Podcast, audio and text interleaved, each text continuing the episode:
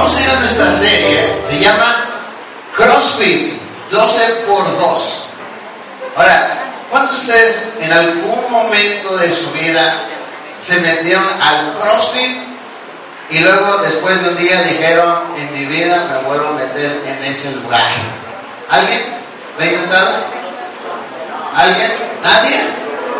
¿Alguien? ¿Lo intentaste? Una sola vez y después de eso, jamás. Como dice, una vez para probar y no lo vuelvo a hacer jamás. Bueno, para ustedes que, que tienen esa idea, ¿verdad? De que CrossFit pues puede ser lo tuyo, te voy a dar una idea más o menos de qué se trata. Pero mientras, recordemos el propósito de esta serie. CrossFit tiene tres propósitos. Es que conozcas, crezcas y De hecho, aquí lo puse. Estábamos pensando en algo diferente y dije, no, no, algo grande que se vea. Dije, conoce, crece y comparte. Y hasta puse unos dos años para que se vea que así está compartiendo, ¿verdad? Ahora, ¿de qué se trata el CrossFit? ¿Por qué estamos usando estas palabras? Lo dijimos el día viernes, lo voy a repetir aquí.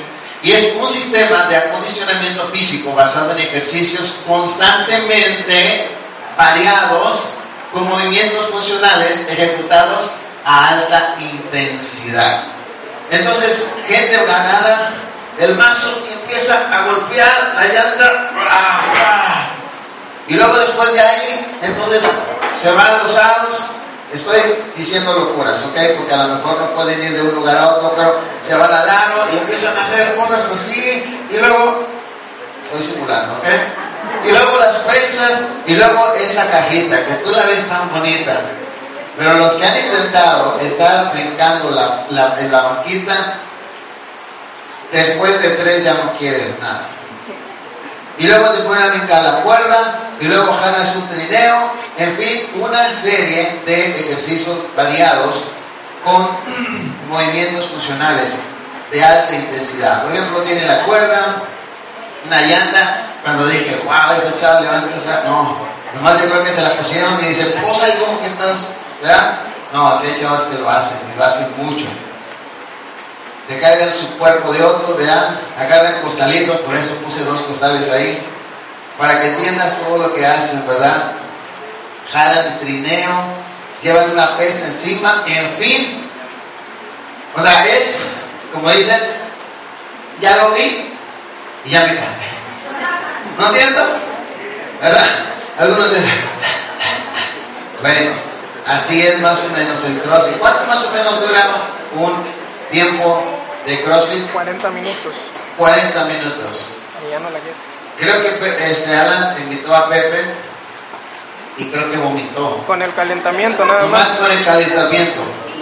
Le dije, nomás estamos calentando. Y dice, no, pues aquí, aquí, se, aquí se queda, porque yo, yo ya no vuelvo. Anotó las placas para no volver a llegar ahí. Lo que vamos a hacer en esta serie es ir desde Génesis hasta Apocalipsis. Ahora, te quiero decir que después de estudiar y lo que vamos a ver el día de hoy, no sé si lo vamos a lograr, pero te voy a decir algo, vamos a intentarlo, ¿sale?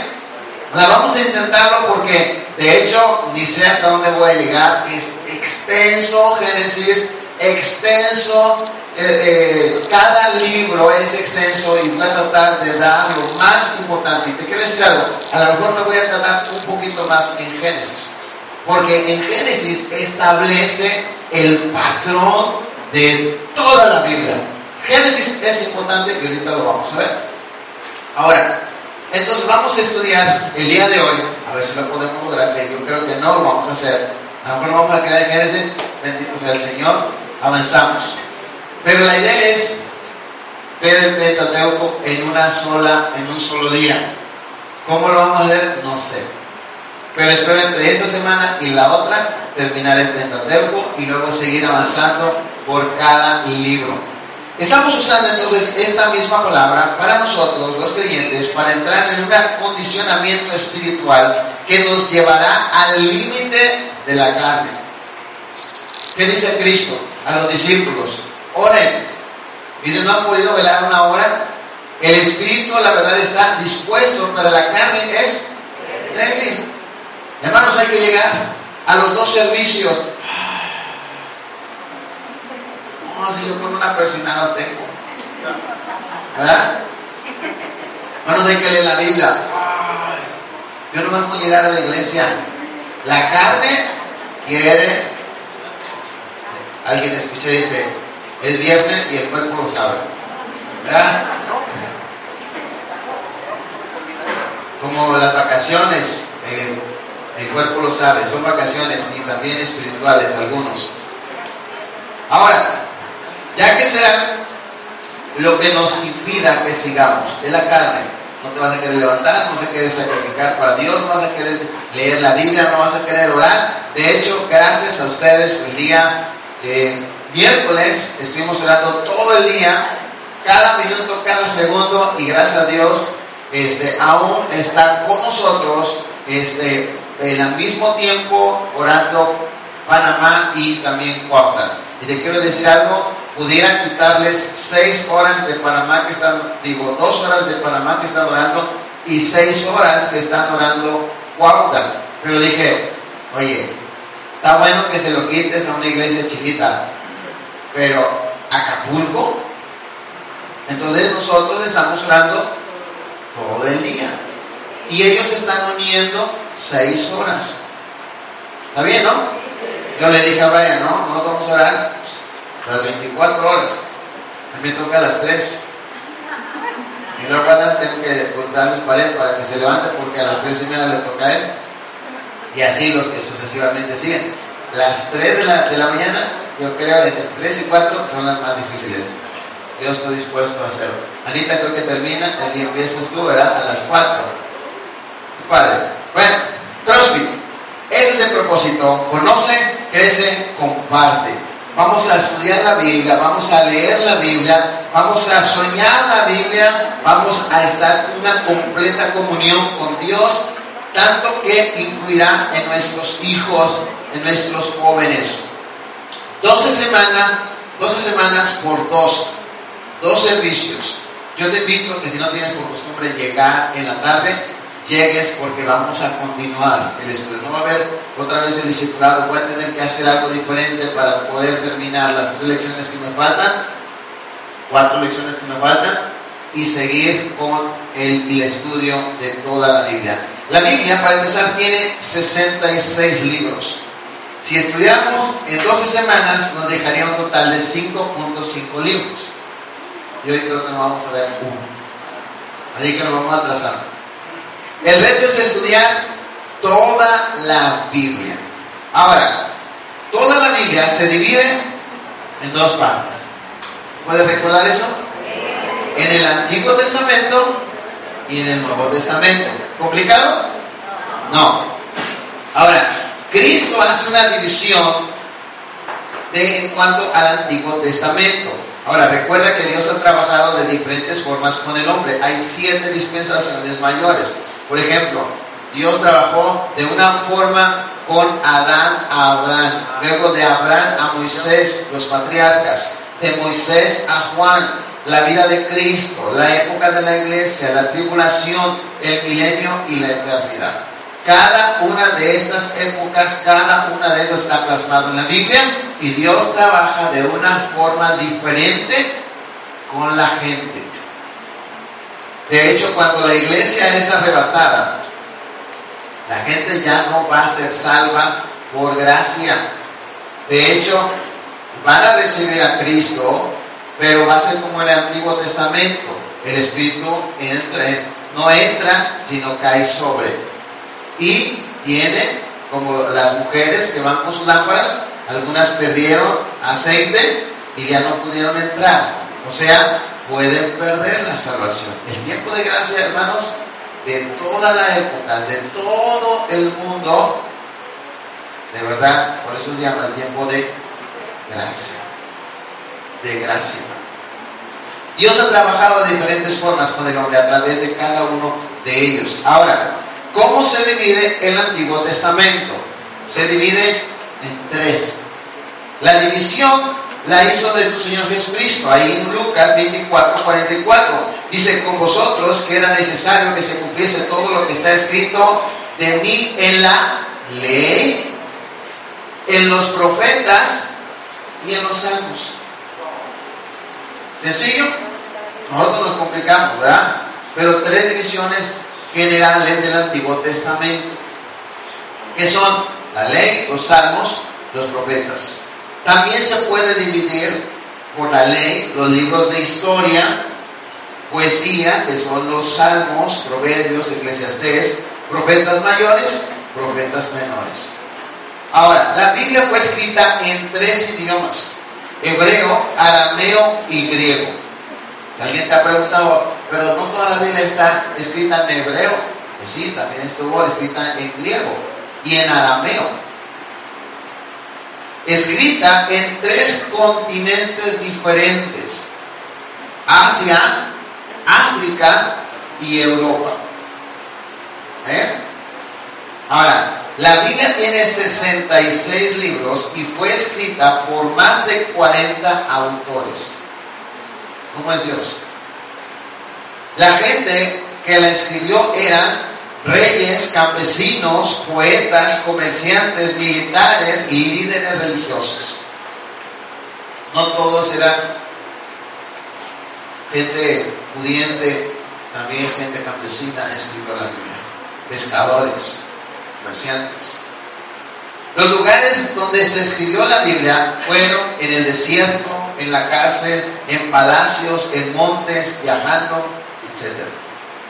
Así se escribió la Biblia fue escrita durante un tiempo de 1600 años. O sea, una, el libro de, el más, el más viejo libro de la era es el libro de Job, es el libro más viejo. ¿Sabías?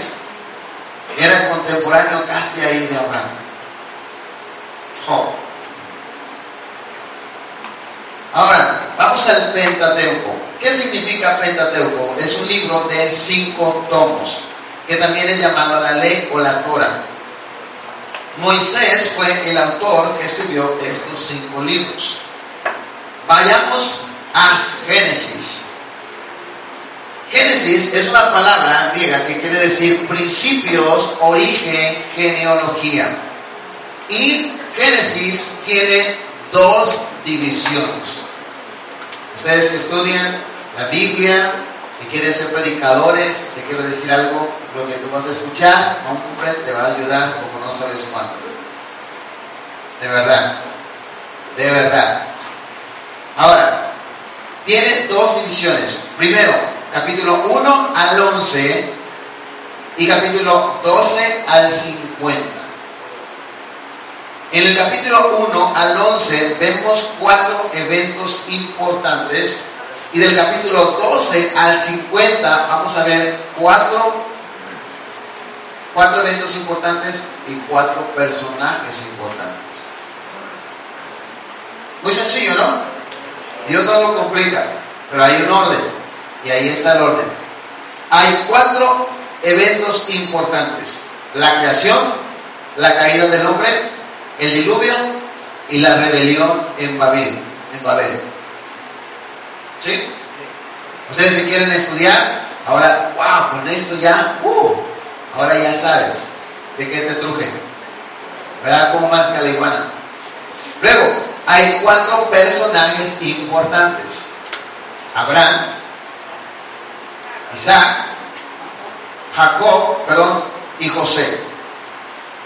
Ahora, Génesis es el libro de los comienzos.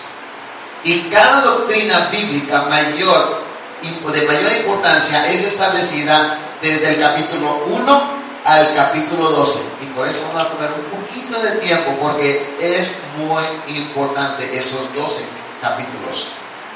Luego el capítulo 12 al 50 vemos a Israel en su estado formativo, desde su padre Abraham, Isaac, Jacob y sus hijos, las 12 tribus de Israel. Veremos algunos ejemplos hermosos, ¿verdad? De leer la Biblia. Ustedes van a ver y van a estudiar el día de hoy, pero mañana que empiecen a leer, que empiecen conmigo la lectura y el reto es leer 14 y 14 capítulos diarios. Entonces dices, no, eso es diferente, E- eso no se puede ahora. Apenas me leo un capítulo. Es un versículo, hermano. Ah, un versículo.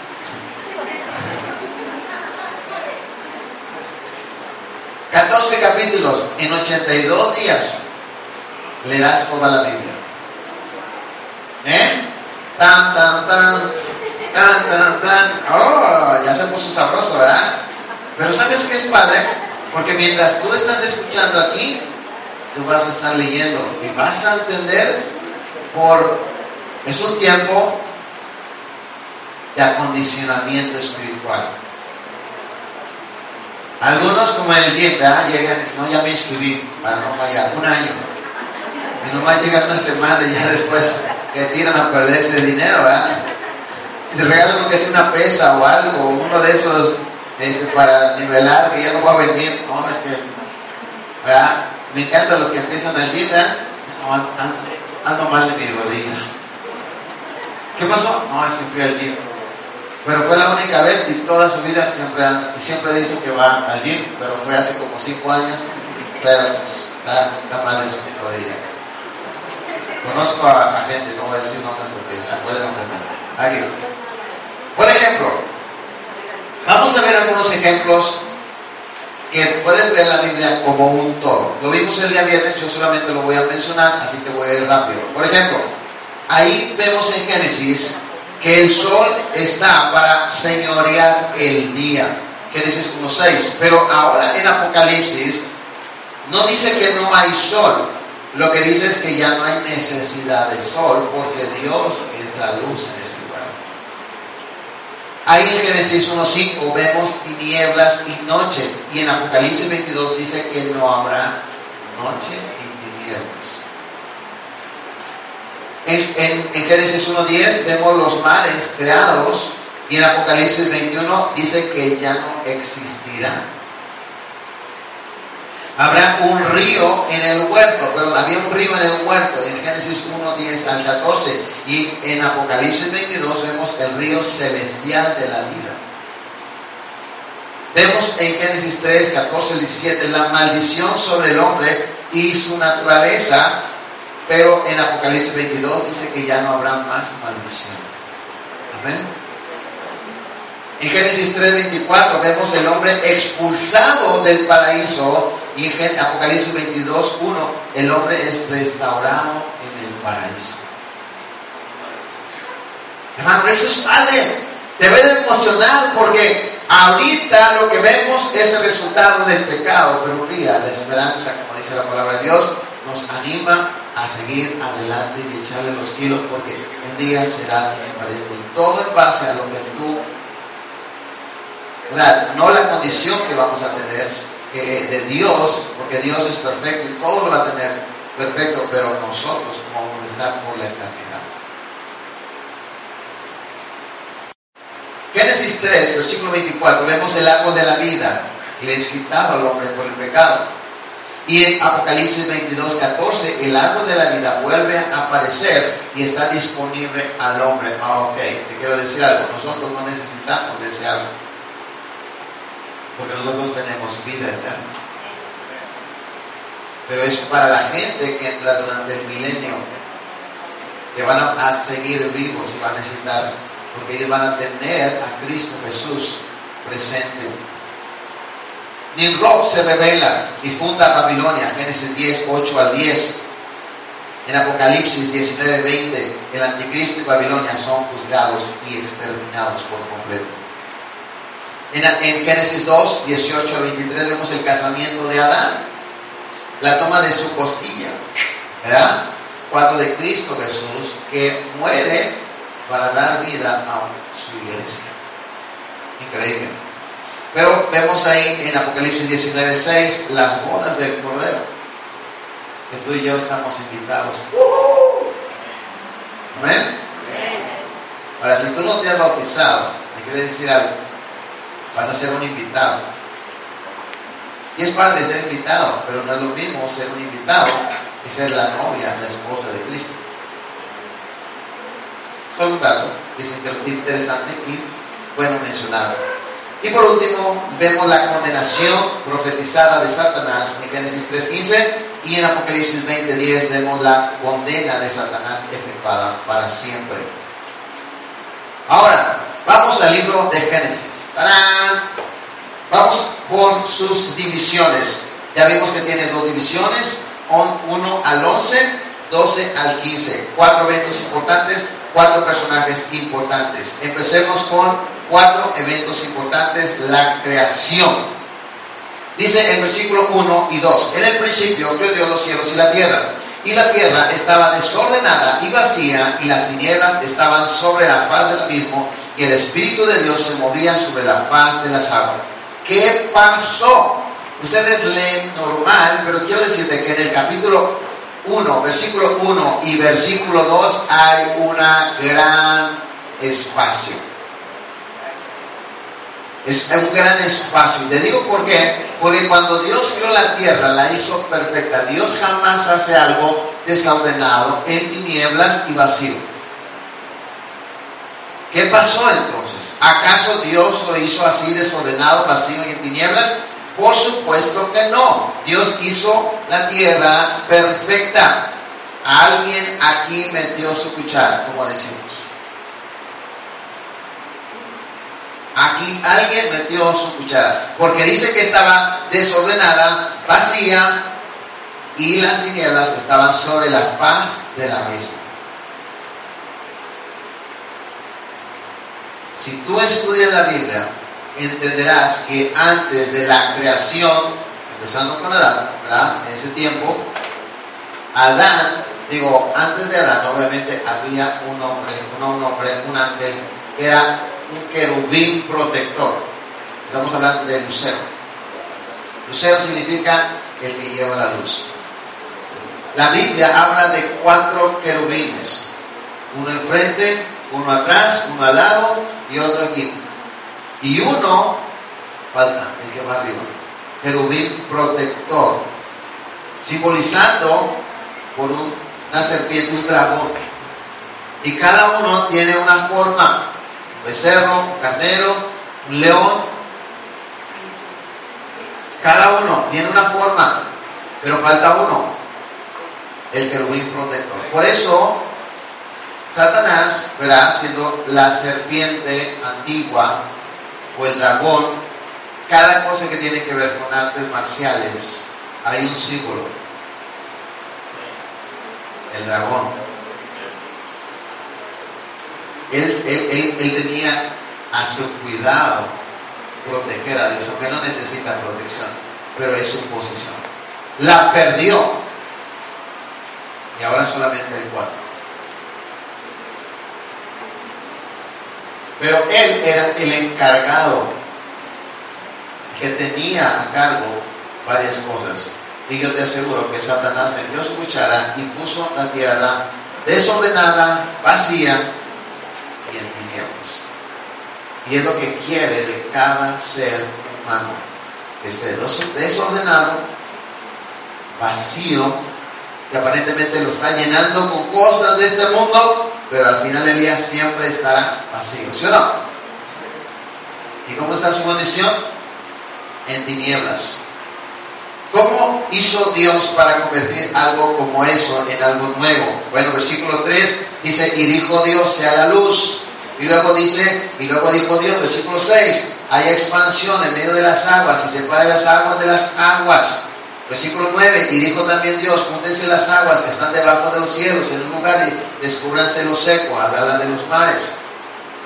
Aquí en el versículo 6 habla de una agua que hay en la expansión y le llamó cielos, agua arriba, agua abajo. Y luego brinca al versículo 9 y ahora habla de los mares y separa lo seco, la tierra y mar.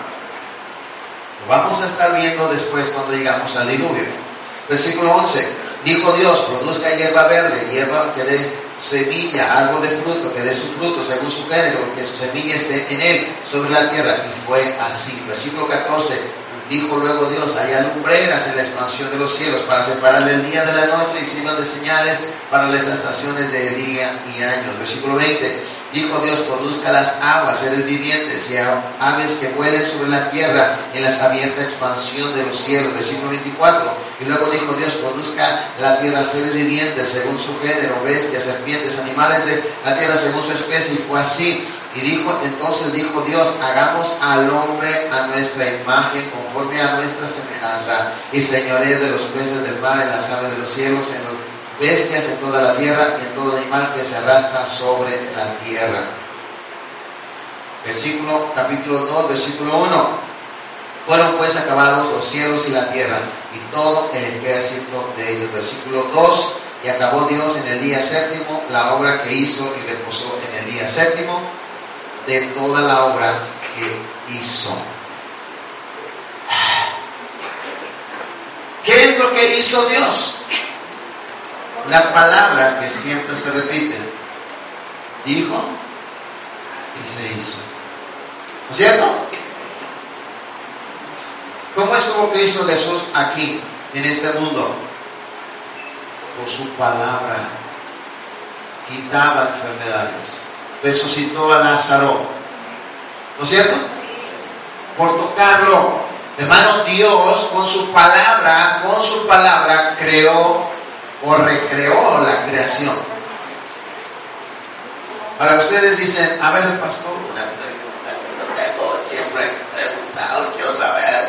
Y no sé si usted me puede contestar. A ver, los dinosaurios.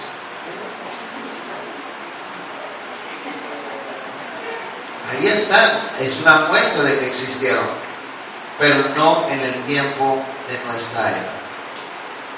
Porque alguien lo echó a perder. Y han dicho, fue un meteorito o algo.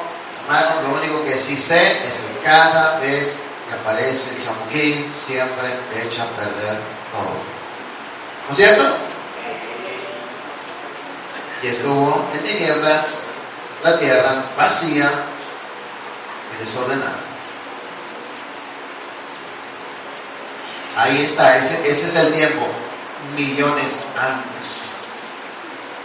Hablan de 200 millones de años. Hermano, Dios no existió cuando creó al hombre, por favor. Para Dios no tiene principio y no tiene fin. Nosotros sí tenemos principio.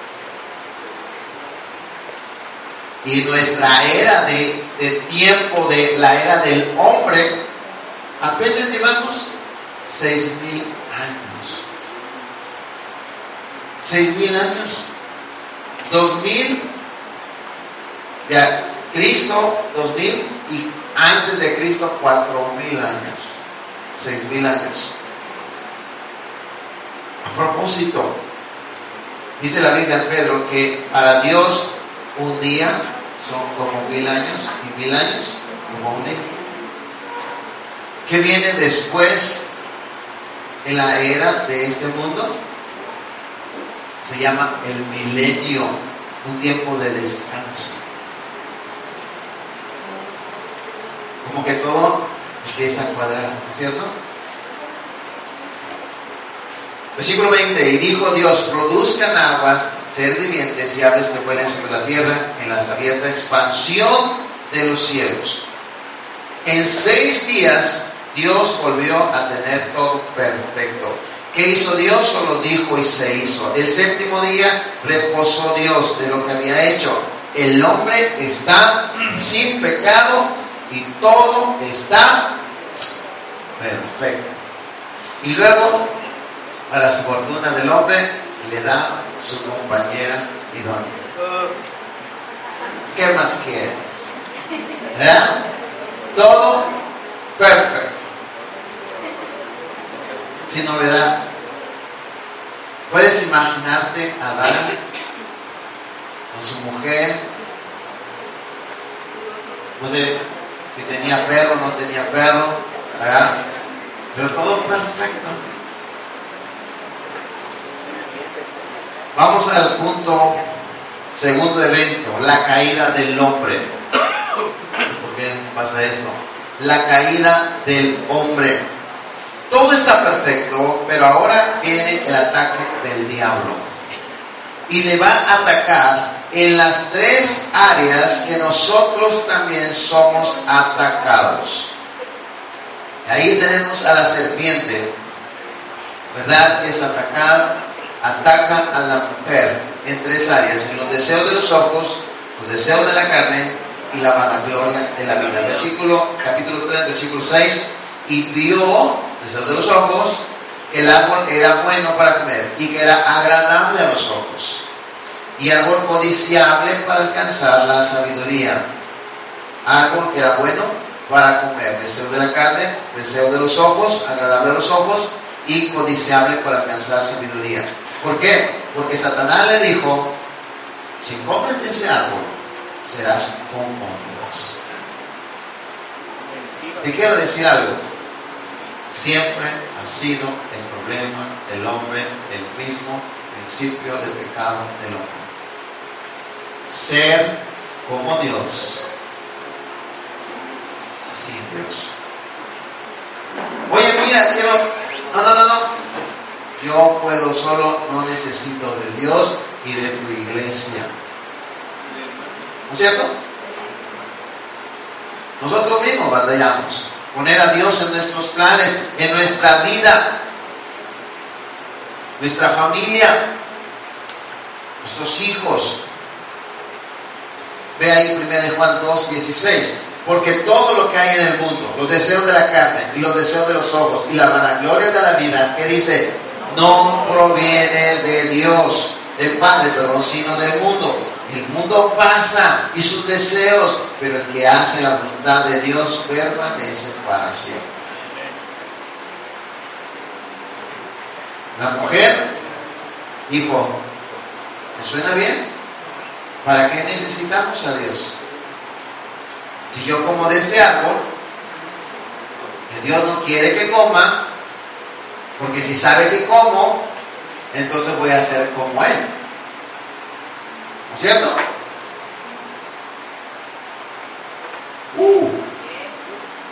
Y eso es lo que pasa todos los días. Nuestra batalla con la carne, sí o no. Sí quiero a Dios, pero lejos de mi vida. Sí quiero a Dios, pero esté en el trono. Yo aquí voy a gobernar y voy a hacer lo que se me hinche lo pliego. ¿Verdad? Ese fue el problema. A propósito, ¿cuál fue el problema del diablo? Ser como Dios, pero sin Dios. Lo vamos a ver más adelante. Subiré al monte y seré semejante al Altísimo. Ese fue el problema del diablo. Y ahora quiere pegar la lepra al hombre. ¿Qué pasa? La mujer come y no se quiere quedar sola. Y el hombre bien mandilón. ¿Cómo está el día de hoy? La mujer fue engañada, el hombre fue mandilón. Le dijo, ah, mira, come. Ah, bueno. Y de hecho, no fue una manzana. La manzana en la Biblia siempre, siempre, siempre tiene que ver con Dios y su palabra. Pero hay un problema que siempre ha habido en el resto de todo el mundo y por la eternidad con el hombre. Siempre, siempre, después del diluvio, a, este, Noé planta una, una viña, Y él emborracha, su hijo lo ve desnudo. Siempre el problema que ha tenido el hombre tiene que ver con el vino. De alguna forma, y Dios, Cristo Jesús, cuando toma el vino, cuando dice, esto es mi sangre, ¿era su sangre? No, era vino, ¿verdad? Derramó su sangre por nosotros. El hombre no tenía sangre en su cuerpo. Pero si no tenemos sangre, no tenemos vida. ¿Estamos de acuerdo? Pero ese árbol podría ser algo similar a la uva. Y comió, qué rico. Vio a su marido, se volteó y dijo, wow, ¿qué pasó? Están desnudos. ¿Y qué hacen? ¿Verdad? Cosen, cosen y hacen su primer este, diseño de ropa Michael Kors. Se llama delantales. ¿Qué hacemos cuando pecamos? Lo mismo que nuestros padres. Se esconden y se cubren su desnudez. ¡Ah! Se esconden. Regularmente cuando alguien peca, no quiere que lo vean. Hace unos años, mi esposa y un servidor y dos jóvenes fuimos a buscar hotel en Huastepec. Y, la verdad no, no, queríamos llegar con familia porque éramos cuatro. Dije, no quiero ser molesto. Fuimos a un hotel y nos metimos y alguien nos recibió y dice, ¿cuántos van a hacer? Y yo dije, ok, ya de ahí ya no me gustó. En un hotel, y ¿van a entrar los cuatro? Mi esposa dice, vámonos de aquí. Dije, pensé que era un hotel, no, era un hotel. Y noté la diferencia, ¿va a ser por hora o va a ser por día? Dije, vámonos. Regularmente un lugar así tiene como que quieren pasar desapercibidos, ¿no es cierto? Quieren engañar a su esposa, a su esposo y se van a las escondidas. No quieren hacerlo público, ¿verdad? Se esconden después. Reciben sus consecuencias por haber desobedecido. Capítulo 2, Dios le dijo, le mandó estrictamente, de todo árbol del huerto no podrás comer más del árbol que la ciencia del bien y del mal no comerás, porque el día que él comieres, ciertamente ¿qué? ¿Pasó o no pasó? La Biblia dice en Romanos 6:23, la paga, la paga, la paga, el salario, la paga del pecado es muerte. Tú pecas, habrá consecuencias. Pecas, vas a morir. El hombre muere, muere su espíritu, porque su cuerpo estaba vivo todavía. Pero 900 y pico de años después, 30, muere Adán. Su alma, sus emociones, su voluntad murió en ese momento. No, porque por lo menos estaba triste y luego dice que estaba contento porque hizo hijos. Había emociones, voluntad. Lo que muere en Adán fue su espíritu. Por eso ahora ya no puede tener contacto con Dios.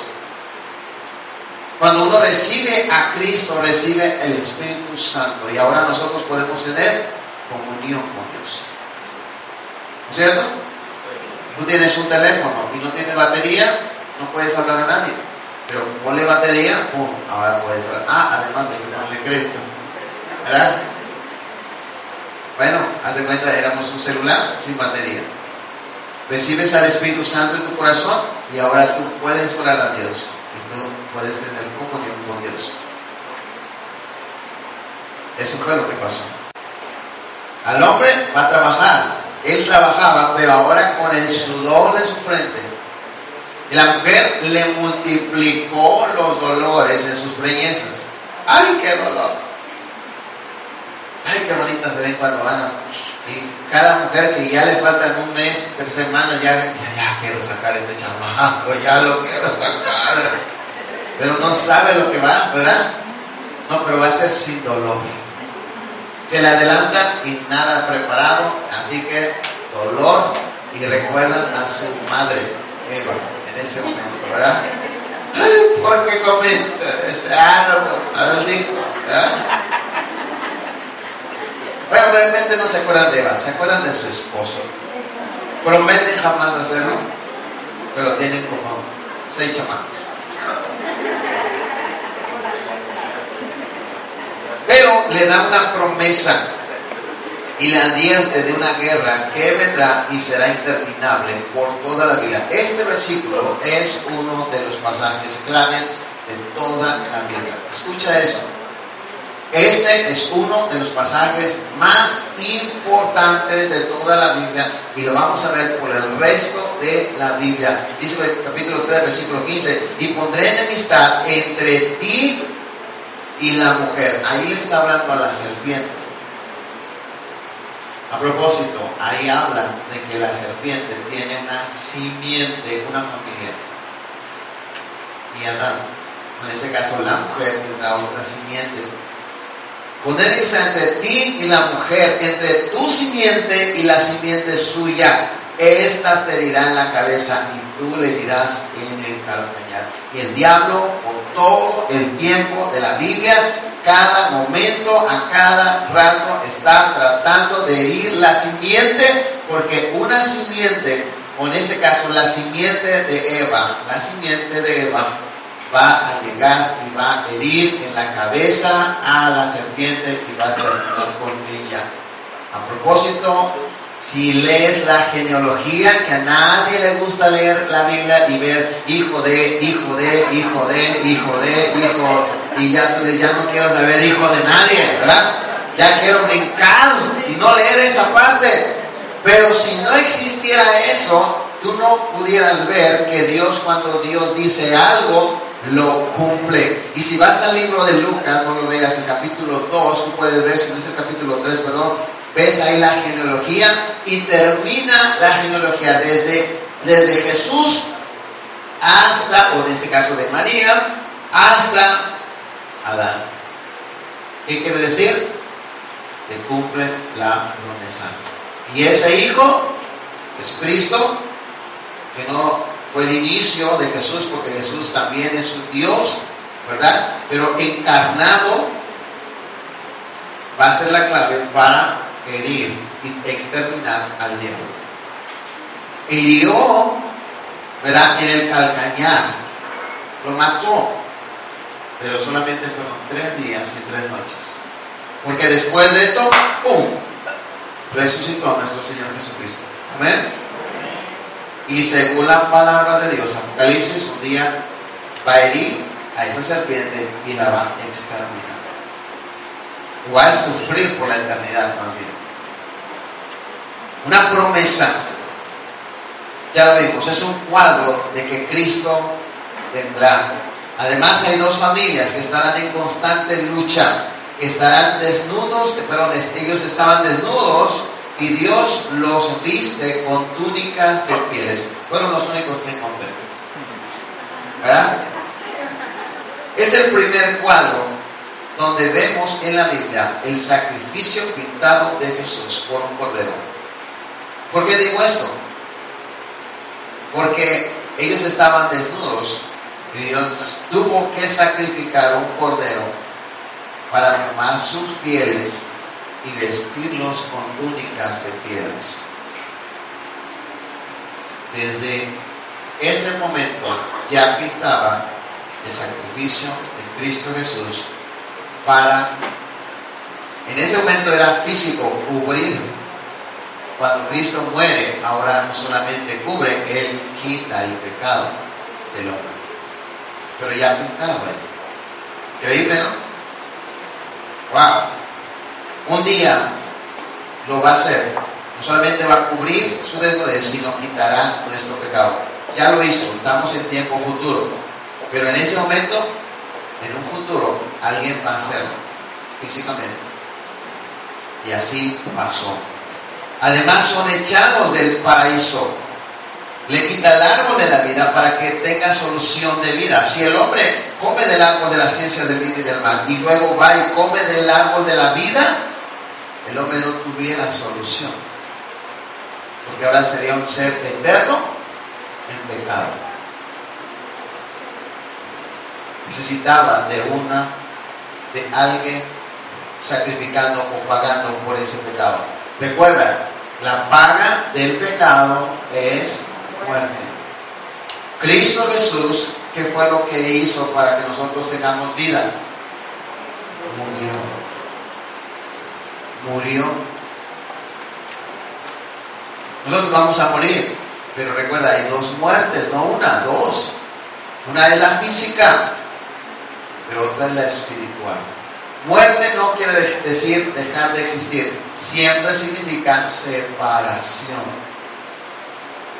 Separación del cuerpo del alma. Una separación de Dios por la eternidad echado en el infierno. Eso no lo quieres. Ahora el hombre está en pecado. Romanos 5:12, por tanto, como el pecado entró en el mundo por un hombre y por el pecado la muerte, así la muerte pasó a todos los hombres por cuanto todos pecaron. Y ahora, como dicen, ni de verla ni tenerla, la tenemos. Todos tenemos esa condición pecaminosa, queremos pecar somos condenados a morir. Vamos al diluvio, a ver si podemos correr. El diluvio. Sé que estoy brincando por eventos, pero entiende que es... ¡uh!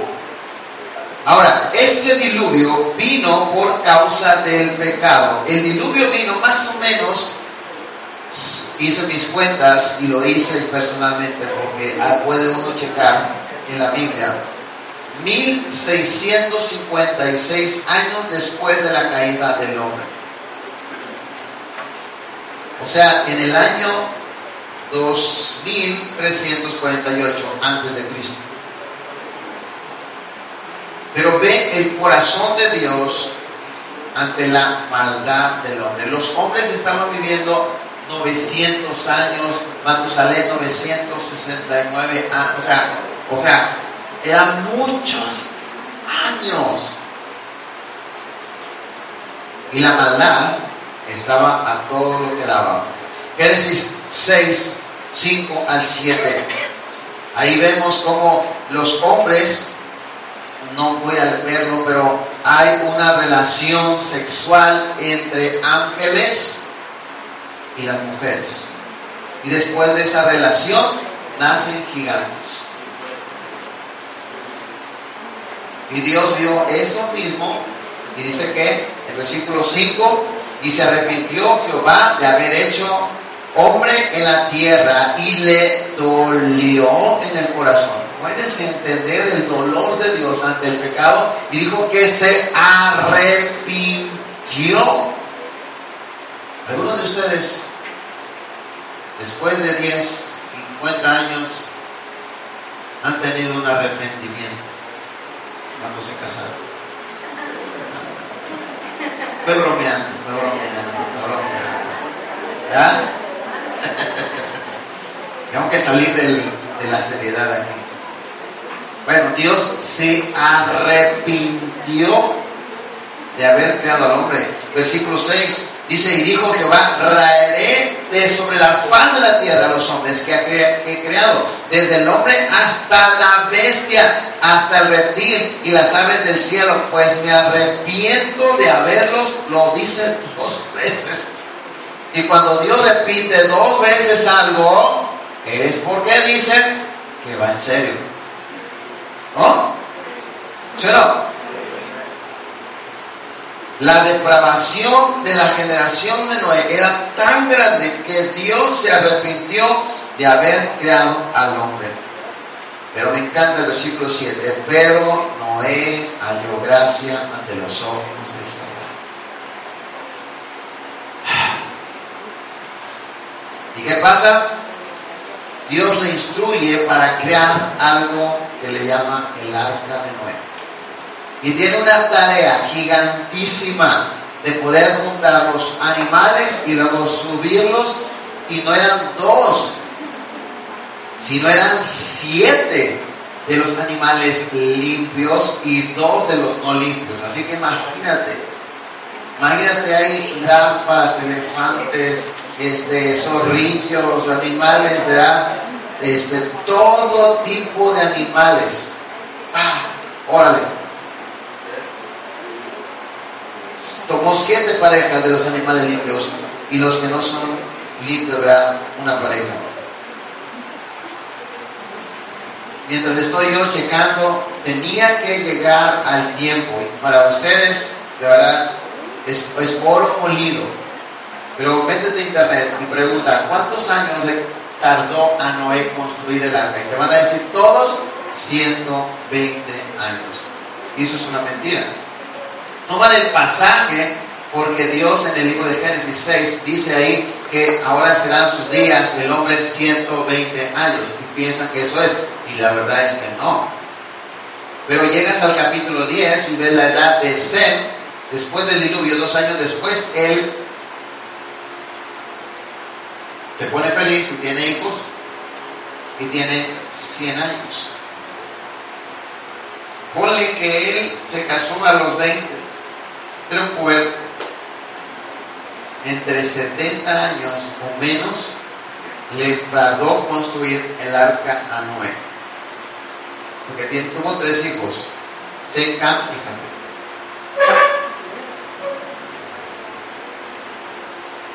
Dice el capítulo 11, 10, estas son las generaciones de Sem. Sem, edad de 100 años, engendró a Arfasac dos años después del diluvio. 98 años. Noé tenía 500 años y engendró a Sem, Cam y Jafet. Y vamos al capítulo 7, versículo 6. Y era Noé de 600 años cuando el diluvio de las aguas vino sobre la tierra. 500 y a los 600 años llega el diluvio. ¿Me explico? Yo digo que entre unos 70 o 65 años creó o le tardó construir el arca. Mucho trabajo. Pero no solamente eso, según la palabra de Dios, capítulo 7, 16, sigo adelante mejor, dice, y los que vinieron macho y hembra de toda carne vinieron como le había mandado Dios, y Jehová, y Jehová cerró la puerta. Todos los animales entraron por una puerta. Esa arca tenía tres niveles. Es un cuadro del cielo. Cuando Pablo muere y luego vuelve a vivir porque lo apedrearon, pensamos que ese fue el momento, dice que fue al tercer cielo. El primer cielo, cielo es el cielo que vemos nosotros, luego el espacio, el universo, y luego hay otro, el tercer cielo. A propósito, el universo tiene forma. ¿Sabías tú? Como una como las túnicas del sacerdote, como un triángulo. Los astro, astronautas, digo, astrólogos y toda esa gente lo está descubriendo. La NASA está viendo que algo pasa. Dios ya lo dijo en su palabra. Súper avanzados. ¿Verdad? Dios se ríe de ellos. Y Noé entró y a través de esa puerta fueron salvos toda esa generación. Siete, dice. Perdón, ocho. Perdón, versículo. Cada uno tenía su esposa, entonces eran tres, cuatro, nueve, ocho personas. Nuevos comienzos. Versículo 11. El año 600 de la vida de en el mes segundo, a los 17 días del mes, aquel día fueron rotas todas las fuentes del gran abismo, fíjate, y las cataratas del cielo fueron abiertas, las cataratas, fíjate cómo dice, y hubo lluvia sobre la tierra 40 días y 40 noches. Este fue un diluvio global, no solo la tierra,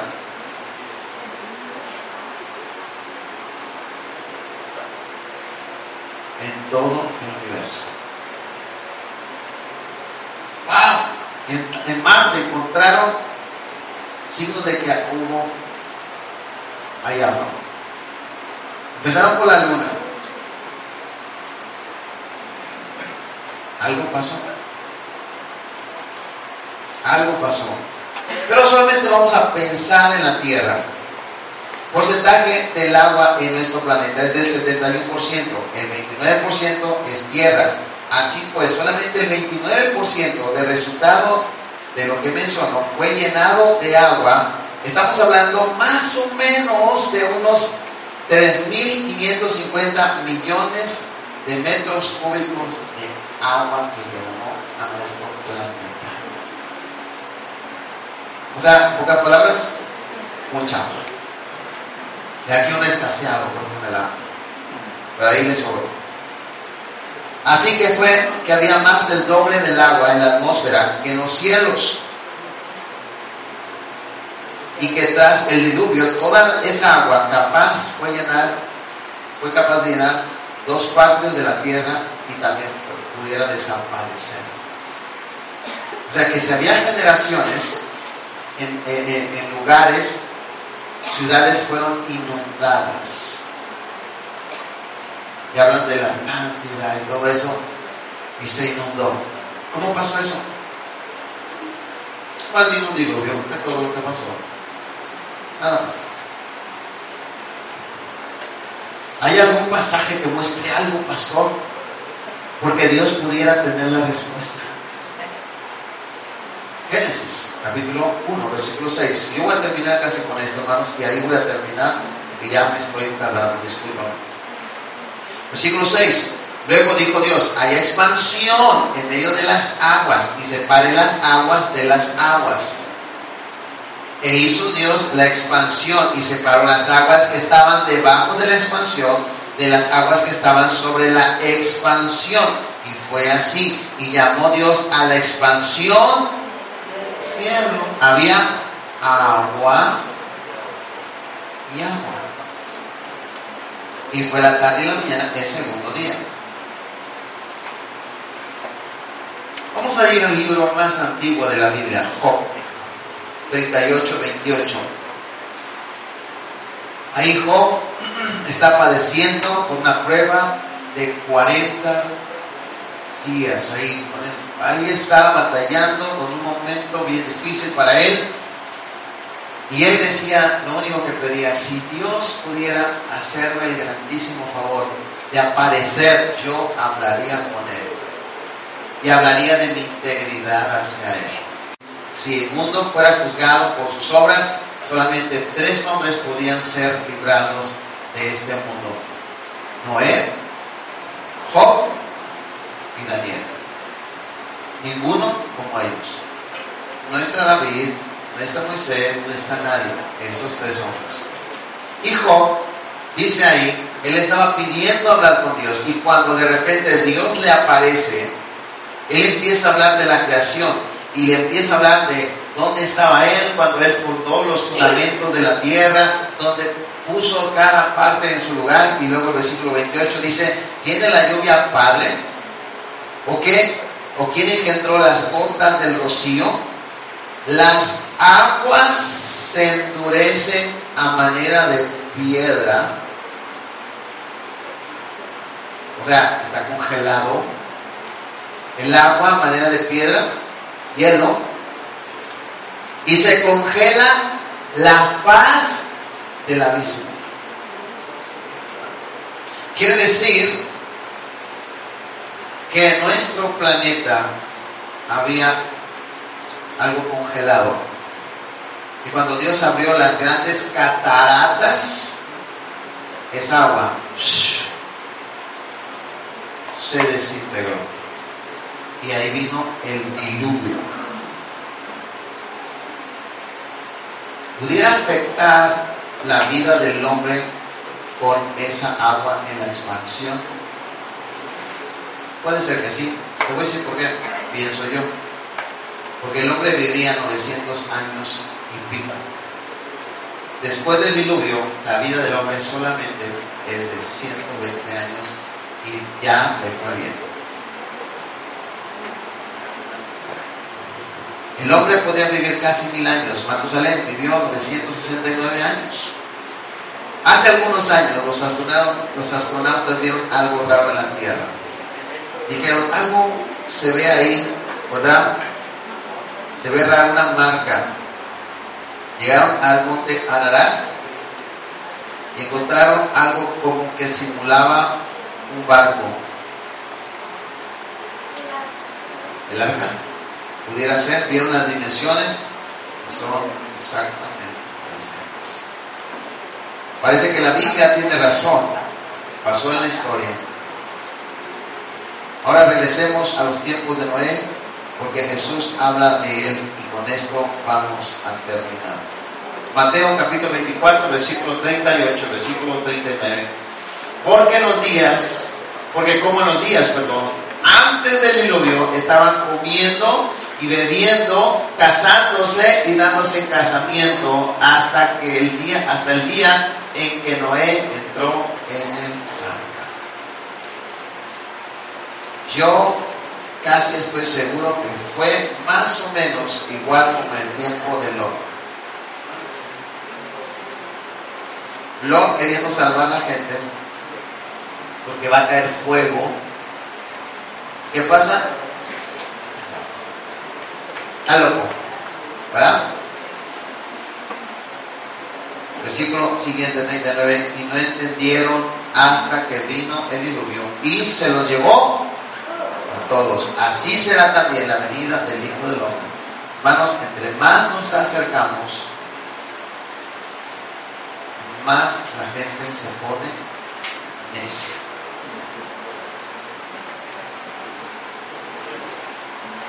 ¿No es cierto? Recuerda esto. Segunda de Pedro 2.5. Y si no perdonó al mundo antiguo, sino que guardó a Noé, pregonero de justicia, con otras siete personas, sí, eran siete personas más Noé, son ocho, trayendo el diluvio sobre el mundo de los impíos. Cuando Dios dice que va a pasar algo, hermanos, va a pasar. Dios establece un pacto con Noé y fue nunca destruir al mundo con agua y le dejó una señal. Y cada vez que llueve aparece esa señal. Una vez íbamos a San Luis Potosí, mi esposa y yo, veníamos de Monterrey y nos vimos un arco iris y nos quedamos, mi esposa, mi hijo, y le dije a Hugo, dije, hijo, ves este arco iris, se ve hermoso. Nos paramos, ¿se acuerdan? Nos paramos, nos, nos, detuvimos y expliqué a mi hijo, hijo, esta es la señal de que Dios es real. Y lo que Dios dijo, lo hizo.